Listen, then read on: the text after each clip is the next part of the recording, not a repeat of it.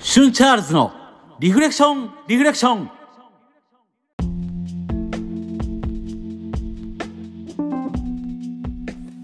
皆さんどうもシュンチャールズですこの番組は普段は仕事をしながらお休みの日はサンデーミュージシャンバンドマンとして活動している僕シュンチャールズが大好きなアニメや音楽ゲームなどのお話から日々過ごす中で出会った心に響いたものリフレクションをテーマにお話ししていくサブカルトーク番組です。いや第10回です。ありがとうございます。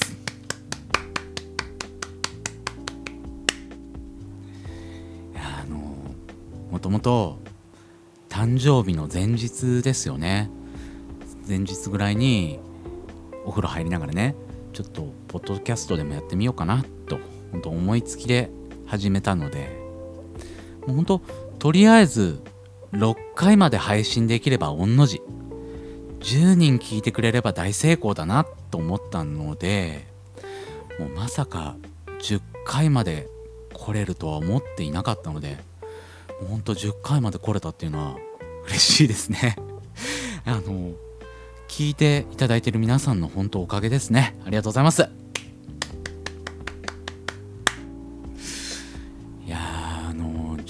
10回か。うん。まあ一応切り板ですからね。うん。とは言ってもあの特にお便り会も前回やってしまったので もういつも通りサブカルトークをお話ししていこうと思いますので今回も最後までお付き合いよろしくお願いします。えー、あのお盆も明けましてうん。今日聞いてる方日曜日っていう方はもしかしたらあのようやくお盆明けて仕事が始まってようやくまたちょっとゆっくりできるなっていう方もいらっしゃるかと思うんですけど皆さんあのお盆中は何してました？僕はねあのやっぱ台風だったんであんまり外には出られなかったんですけど一日あの雨もあんま降らない日っていうのがあってその日にねあの久しぶりもうほんと20年ぶりですよ。あの母校あのここではちょっと便宜上きらめき高校っていうことにしときますけど あの母校の高校にちょっと行ってきたんですよ。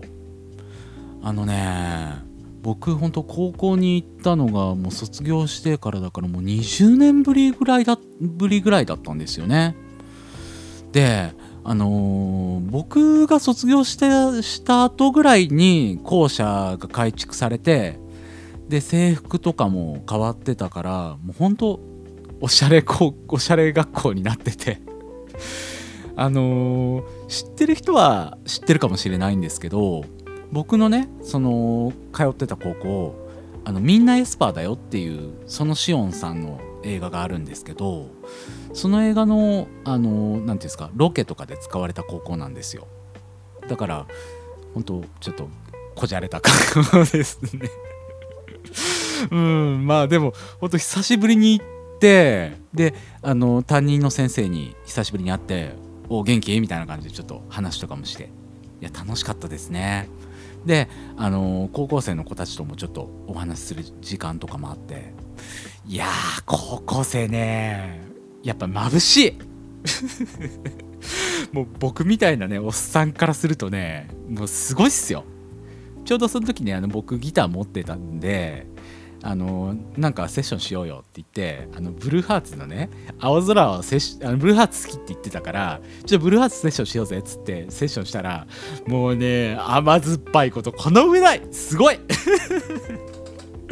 いや楽しかったですね。なんか久しぶりにそういう甘酸っぱい感じを思い出しましたね。うん。ああの学校で思い出したんですけどあの皆さんが通ってた高校まあ中学でもいいんですけど屋上って登れました？あのこれ結構マジで聞いてるんですけど僕最近ねあのボーイズビーとかあの甘神っていうゲームもちょっとやってるんですけどなんかね屋上に行くっていうイベントが結構あるんですよ。アニメとかそういうゲームとか。だけど僕が今まで行ってた学校ってあの屋上に行けたっていうことが一度もなくてあ専門学校の時は屋上行けたかな？でもそれぐらいだったんですよ。だからリアルにその屋上行ける学校ってあるのかなと思って。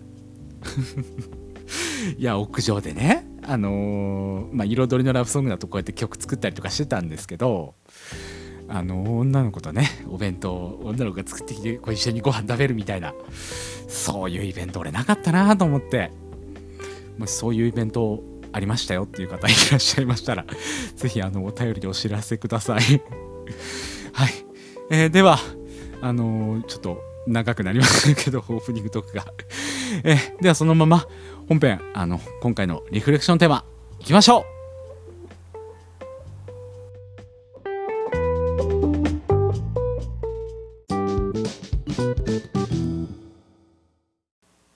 はい。では本編です。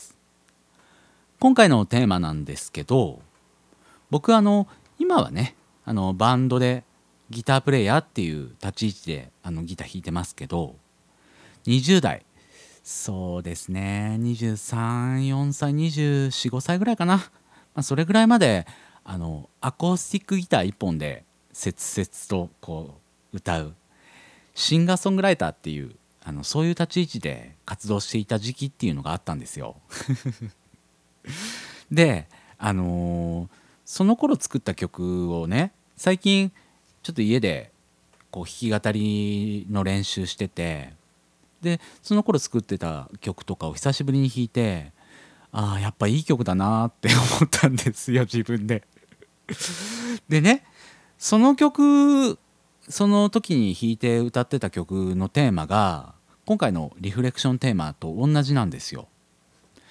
で今回はあのまた今までとは違う回になるかなと思ってるんですけどあの番組冒頭でも言ってる通り僕の番組アニメとかゲーム音楽のお話が結構中心なんですけどもともとサブカルトーク番組っていうカテゴリーでお話ししているのでこのテーマもありかなとそう思ったので今回はこのテーマでいこうと思います。では今回のリフレクションテーマです。タイムマシン時間旅行。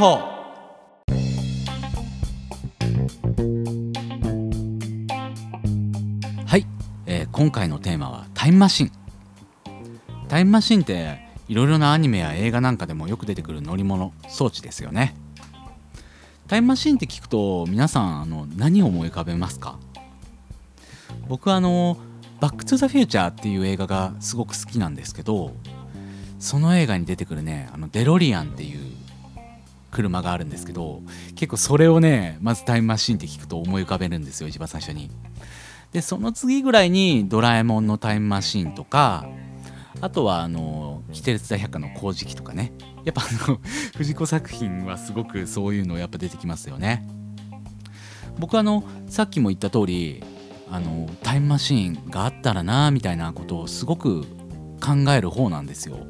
あのタイムマシーン使って過去の黒歴史を塗り替えられたらなみたいなそういうことを考えてもすごく考えた考えた末もう曲にしちゃうぐらいやっぱタイムマシンっていうのにはすごく僕憧れがあるんですよね。ですごくあのタイムマシンっていうものについて興味はあるんですけどでもそもそも俺タイムマシンっていうものについてあんまよく知らないなっていうふうになんかふと思ったんですよね。なので今回はちょっとタイムマシンをテーマにしてみようかなと思いました。でタイムマシンってあのどういうもんなんだろうっていうのをネットで調べてみると定義でいくとタイムマシンはサイエンスフィクションなどフィクション作品で時間の流れを超えて未来や過去へ旅するタイムトラベルをするための手段として登場する架空の道具装置となってますね存在自体がストーリーの鍵となるほか作品中で小道具大道具としても使用されることがある。となってますね。そもそもあのタイムマシンっていうもの自体の歴史皆さんあのどれぐらい前からあるかご存知ですか？タイムマシンっていうもの自体のあの歴史を紐解いてみると思った以上に古くからあったみたいで歴史上の作品としてはスペインの作家エンリケ・ガスパール・イ・リンバウが1887年の作品「アナクロノペテ」で登場させたものが創作史における最初のタイムマシンでしたが残念ながらこちらの作品はあまり有名にはならなかったそうです。またあのこのタイムマシン時は過去には行けるけど未来には戻れないんですよ。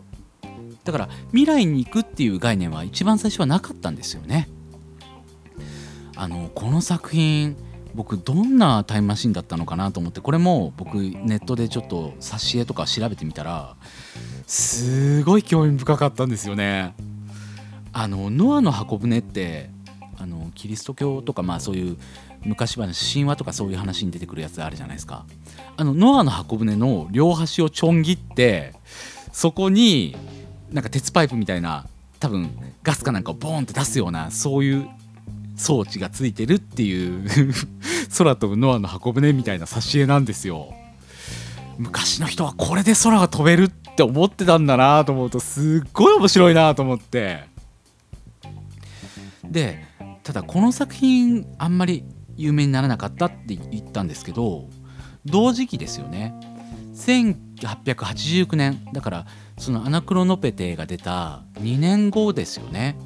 にマーク・トゥウェインっていう作家さんが長編小説「アーサー王宮殿のコネチカット・ヤンキー」っていう小説を発表してるんですけどその作品はタイムマシン装置は出てこなくてタイムスリップをするっていうお話なんですよ。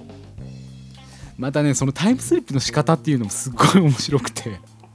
主人公がねあの機械技師さんなんですけどその機械技師さんが部下にぶん殴られて気絶してはって起きると過去に戻ってるっていうで、あのー、また機械技師とかそういう人がいない時代に行ってで、あのー、王国を支配するみたいなそういうお話なんですけどやっぱりあのその頃から過去に今の技術を持っていったらすごくなんじゃねえのみたいなそういうタイムスリップとかもこの頃から SF としてはあったんだなと思って面白いですよね。でその後1895年。だからアナクロノペテからもう10年後ですよね。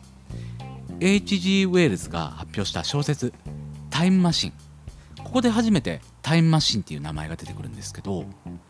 ここでやっぱり登場したタイムマシンがやっぱり今あるタイムマシンドラえもんとかそういうものにまで影響を与えた。その作品自体が映画化されたりとかしてでこの作品に出てくるタイムマシンは過去にも未来にも行くことができるっていう装置なんですよ。また時間を移動することはできるけど場所を移動するっていうことはできないんですよね。だあのあれですよ。ドラえもんだってこう未来に行ったらあの家が公衆トイレになってたとか海にバーンって落ちるみたいなそういう設定だったみたいですねこの頃のタイムマシンも。であのこの H.G. ウェールズこの人あのアマチュア時代の1888年にも時間を移動する機械時の探検家たちっていう作品も書いてるんですよねだこの人ずっとそういう装置があったらいいのになって考えてたんでしょうねきっとでこの人タイムマシン以外にも透明人間とか宇宙戦争とかもうそれこそ今の SF の古典になるような作品をいろいろ書かれてるんですよね。だからやっぱ手塚先生とか藤子先生とかもすごく影響を受けてるそんな作家さんみたいですね。でこっからはタイムマシンの分類なんですけどタイムマシンってやっぱり乗り物としての分類が多くて特にあの宇宙船とか自動車とかあと鉄道あのバック・トゥ・ザ・フューチャーの3で鉄道のタイムマシンっていうのが出てくるんですよ。超でっかいの。めっちゃかっこいいんですよね。こう車輪がこう横に行ったりとかしてね。そういうやっぱり形態が多いみたいですね。移動機能もついてるからそのままあの現地で移動することもできるしっていう。で HG ウェルズのタイムマシンも移動ができるんですよ。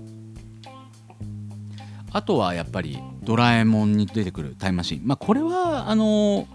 空飛ぶ絨毯型っていう形みたいですけどね。まああれも移動確か移動もできたんじゃなかったかな。あとキテレツ大百科の工事記あのキテレツ祭ってすごいですよね。あれを見ただけですぐによし直すって言って直せるんですもんね。あとあの仮面ライダーなんかでも電ライナーっていうのが出てきたりしますよね。であとタイムマシンってそういう乗り物以外にも転送装置っていうタイプもあるんですよ。それこそ地上にあの据え置き型のだからあれですよ。あのなんか転送装置機みたいなのがあってあの博士の実験室からバビューンっていって飛ぶみたいなそういうやつですよね。あとはタイムトンネルっていう形だったりとかまあだからドラえもんでもなんかそういう形ありましたよね。なんか大きいところから小さいところへ行くみたいな。あとビジョナリアムっていうあのディズニーランドのアトラクションがあったんですよ。それもあのいわゆる据え置き型のやつですよね。あのビジョナリアムのタイムチェンバー。これ知ってます？あの僕ディズニーランド自体は行ったことないんですよ。だけどそのビジョナリアムがすっごい気になってあの YouTube で探してみたらアトラクションの動画があって見たんですけどめちゃくちゃ夢あるんですよね。声優さんが所さんなんですけどもうね動画だけでも楽しさがすっごい伝わってくる。これはもう本当皆さんおすすめの動画です。なんかねそのあのアトラクションの中にも HG ウェルズ出てくるんですよ。あのはいやなんか役者役者というかそういう役としてなんですけど。いやこのアトラクション乗ってみたかったな。それからこれはあのタイムマシンだからいわゆる人とか物を移動するものではなくて通信手段としてのタイムマシンっていうのもあるんですよ。要するにあの時空を超えてあの情報だけを伝達するだけのタイプっていうのもあって作品でいうとあの未来からのホットラインなんか出てくるタウハ受信機とかあとオーララの彼方へのアマチュア無線機。あとシュタインズゲートの D メールとか。そういうあの過去と未来を情報だけ伝達するみたいな。それはそれで面白いですよね。未来からメールが来るとか電話が来るとか。なんかちょっと聞いただけでもちょっとゾクッとしません？その話。ここであのよく出てくる話なんですけどタイムリープとタイムスリップ。あとタイムループって何が違うの？っていう人もいらっしゃると思うんですよ。あのタイムリープっていうのは現在の記憶を持ったまま過去の自分に戻ることを指すんですけどだから今の自分だから今の僕シュンチャールズになった僕ですよ。僕が過去の僕の体に乗り移るんですよ。だから知識や経験はそのままなので過去に戻って黒歴史を塗り替えるみたいなことをできる。そんな作品が多いですよね。多分みんなこれをやりたいんだろうなって思いますよね。僕もこれがやりたいですもん正直。えー、分かりやすいあの作品まあアニメ作品になっちゃうんですけどあの僕の番組なので。分かりやすい作品で言うと例えば「オレンジ」これあの花澤香菜さんがいい演技してるんですよ。あと「シュタインズゲート」あと僕たちのリメイク。これもよかったな。これもめちゃくちゃ好きです。僕僕たちのリメイク。あと時をかける少女なんかですね、えー、次にタイムループ。タイムループっていうのはいわゆる同じ時間を延々と繰り返すっていうやつですね。有名な作品だと鈴宮春日の憂鬱のエンドレスエイトですね。これ皆さん知ってます？あのその鈴宮春日の憂鬱って28話お話があるんですけどその28話中12話から19話まで7回同じ話なんですよ。だから最初から最後オープニングからエンディングまでずっと同じ話を12話から19話までやるんですよ。毎回毎週ね。僕それ知らないまま見ててあの僕多分なんだろうな多分 D アニメかなんかで見たと思うんですけどあれ次の話に行かなかったのかなって思って確認したんですけど話数間違ってないしなと思って。で制作側としてはキャラのループそのキャラたちも当然お話の中でループしてるわけなんですよ。それを体験してほしいっていう気持ちでそういう制作をしたみたいなんですけど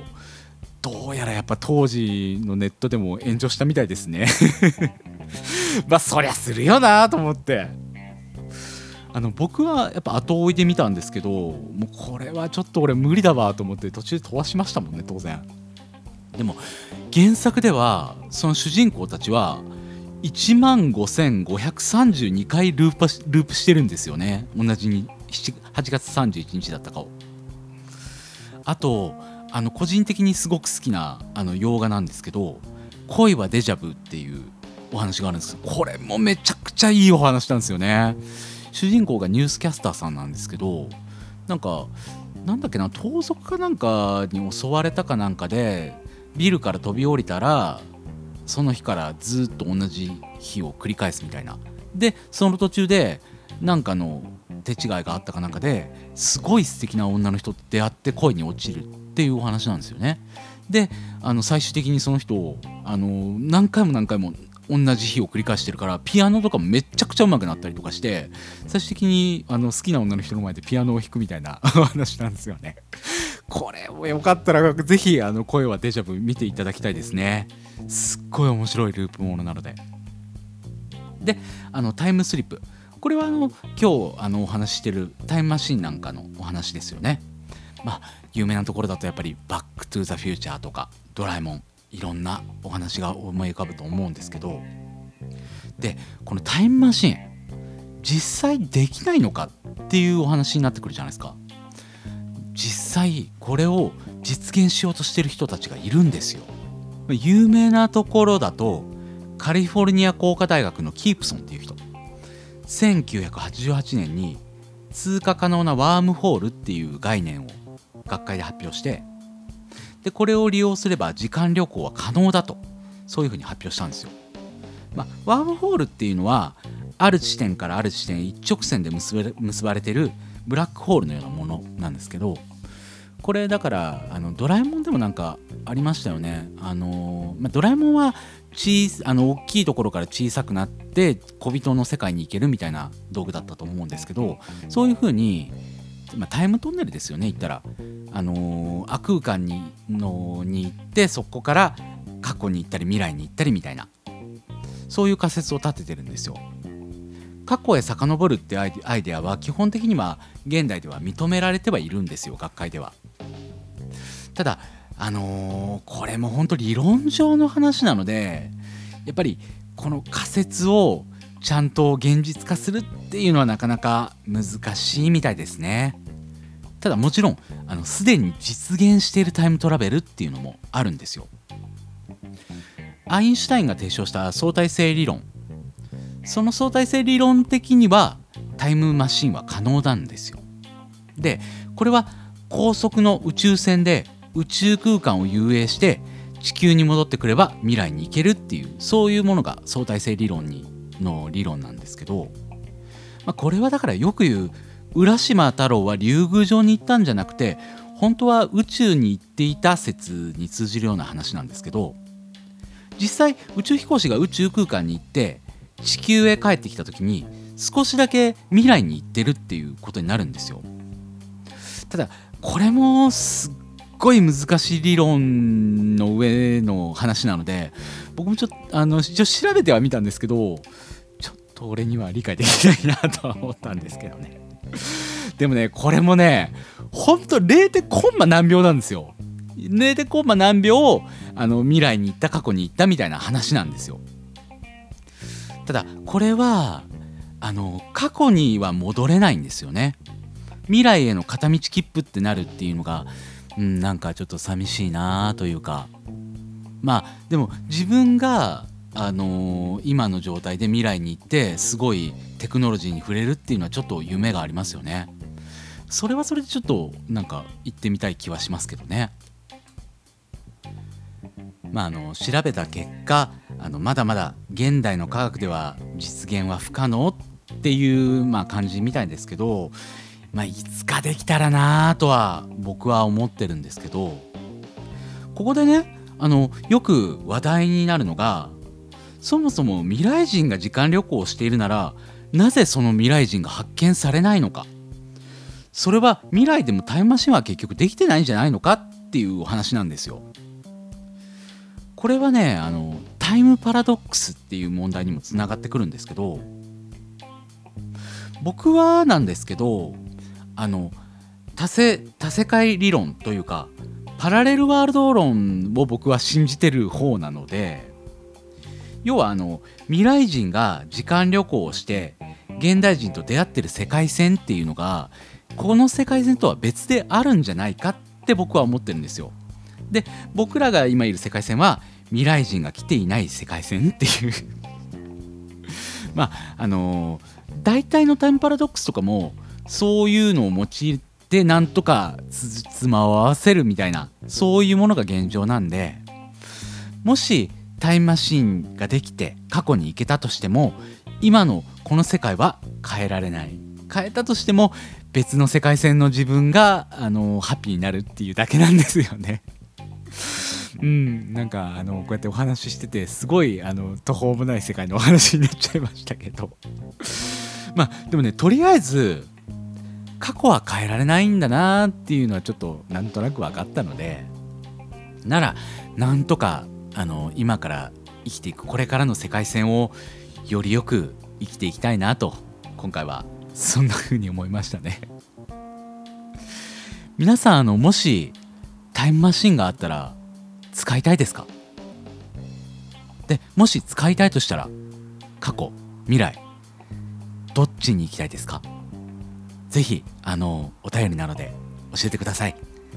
以上今回のリフレクションテーマでした。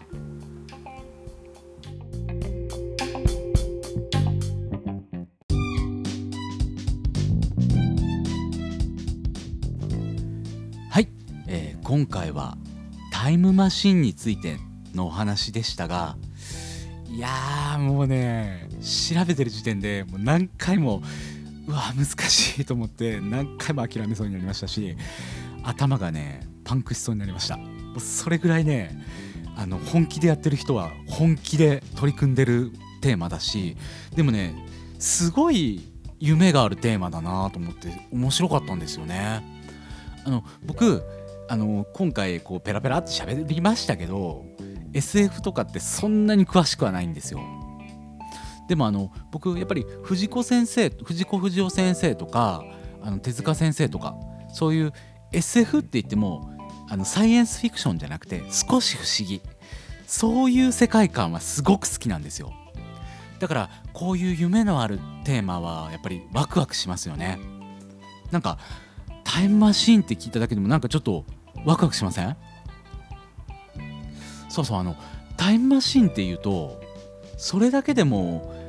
あのタイムマシンをテーマにしてる曲っていうのが本当に世の中にはたくさんあって今回ね調べてみただけでも70曲ぐらいあったんですよ。あの生きることとか死ぬこととか恋愛とか同じくらいやっぱり時間っていうのは僕たち人間が生きてる上でやっぱり縛られているものなんですよね。だからやっぱりそういう身近なテーマだからこそ曲にしやすいっていうのがあるのかもしれないですね。今回あの 僭越ながらタイムマシーンについての曲70曲のプレイリストあの僕作りましたのでそれもあのツイッターの方にリンク貼っておきますのでよろしければぜひ聴いてください。あのねすごいいい曲いっぱいありますよ。あこんな曲あったんだっていうのありますし個人的におすすめはですね菅氏香さんのタイムマシン。あとメレンゲのタイムマシンについてっていう曲とあとチャラのねタイムマシンっていう曲もすごく良かった。あのタイムマシンについての考え方とか捉え方とか本当それぞれの考え方があるんだなって思いましたね。それはそれですごく調べてみて面白かったです。是非あの皆さんのねあのタイムマシン感とかタイムマシン感ってなんだよ。でもタイムマシンについてどう思ってるかとかあのぜひ乗ってみたいなとかそういうんでいいんでぜひあのお便りください。以上今回のリフレクションテーマでした。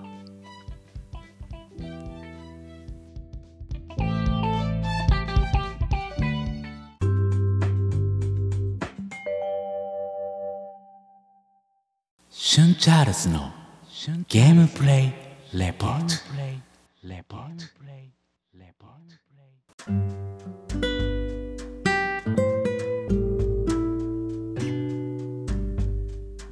はい。エンディング前の楽しいひととき。シュンチャールズのゲームプレイレポートのお時間です。いやあのね前回「ときめきメモリアル4」やり始めましたよっていうお話しましたけれども、えー、その後ですねあの無事12人みんなクリアできました。なんでオールクリアですね。まあまだ1周目なんですけどもとりあえずあのオールクリアしましたよっていうことで。いやよかった。あのね前回あのやなちゃんから郡山先輩までクリアしましたよってお話ししましたけどあのあとですねあの宮子大倉宮子ですよね、まあ、幼馴染のキャラクター。で七川るいちゃん。ではるちゃんといってで最終的にさつきゆう先輩を一番最後のやっぱあのしおりみたいな感じでラスボスっていう感じで攻略してたんですけどあのね今回その4人をクリアする間したんですけどさつき先輩のねプレイがめちゃくちゃ楽しかった。あのもちろんね宮子もあの結構バトルシーンあのそうゲームの中にバトルシーンとかあるんですよ。そういうのがいっぱいあってすごいそれはそれであの他のキャラと違って楽しかったんですけどやっぱねあの僕ときメモってシミュレーション部分がやっぱすごく楽しいんですよやってて。だからさつき先輩ってあのさつき先輩特有の技で特技っていうあのプレイヤーが持ってる何て言うんですかねあの技みたいなのがあるんですけどそれを破壊するっていう技をさつき先輩持ってるんですよ。だからあの例えば芸術得意にする特技みたいなのとかつけると芸術のパラメータがグーンって上がったりするんですけどさつき先輩があの技を使うと 芸術の特技が破壊されちゃって芸術のパラメータがボーンって落ちちゃうみたいなことがあったりしてだからいかにそれを抑えるかっていうのとあと単純にあのやっぱりしおりのいとこっていうこともあって男性に求めるパラメータがすごく高いんですよねさつき先輩。だからもう必死ですよね。どうやったら高くできるんだろうみたいな。で最終的に一流大学行かないとダメみたいなところがあったりとか。でもねやっぱこのシミュレーションゲームの楽しさっていうのをなんか久しぶりになんか燃えましたね。どうやったら攻略できるんだろうみたいな。だからめちゃくちゃセーブロードしまくりましたもんね今回。いやでも楽しかったな。まあまだ1周目なのでもう何周かしたいなって今思ってるんですけどただねあの同時期にあの甘神っていうゲームとかあの他にもいくつかゲーム買ってるのでそれもそろそろやっていかなきゃなと思って今あのようやく甘神をプレイし始めましてで今日ようやくですねあのメインヒロインの綾辻司ちゃんっていう子がいるんですけどその子をまずあのクリアしましたね。でもねやっぱねシミュレーションゲームとのやっぱ落差があってそのアマガミはアドベンチャーゲームなんですよね。だからあの彩のラブソングとかあの虹色の青春みたいな。そういう感じのゲームなんですけどあだから分かりやすく言うとトゥーハートですよ。トゥーハート。僕トゥーハート。すいません。よくとた例えに出すトゥーハートですけど、まあ、そういう感じのあの選択肢をどんどん選んでいくっていうゲームなんですけどやっぱねシミュレーション部分がないのがやっぱ寂しいなっていう部分はあるんですけどでもね甘神何がいいってねもう女の子がみんな可愛い。もう出てくる女の子すっごい可愛いんですよ。あの最初その綾辻さんから行こうって思ってたんですけど森島先輩っていうね先輩の女の子とかあとね後輩の女の子とかもみんな可愛いんですよね。だから次誰行こうかなって今思ってるんですけどあのー、キャラソンもねちょっと僕聞いたんですけどすごく良かったんですよね。なんであのこっからはあの甘神のプレイレポートを次回以降またあの時間あったらやっていこうかなと思っておりますのでぜひそちらの方もお楽しみに。シュンチャールズのゲームプレイレポートのお時間でした。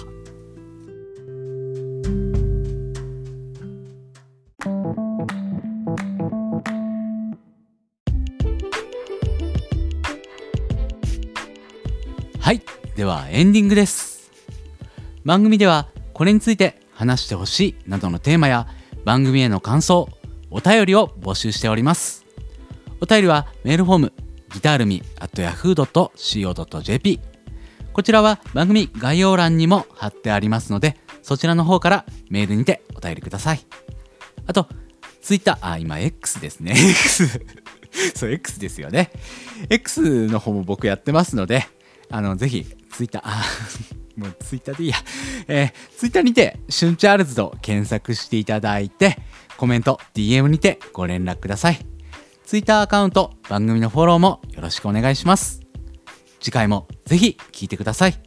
では、今回はこの辺りで、シュンチャールズでした。ありがとうございました。ではまた。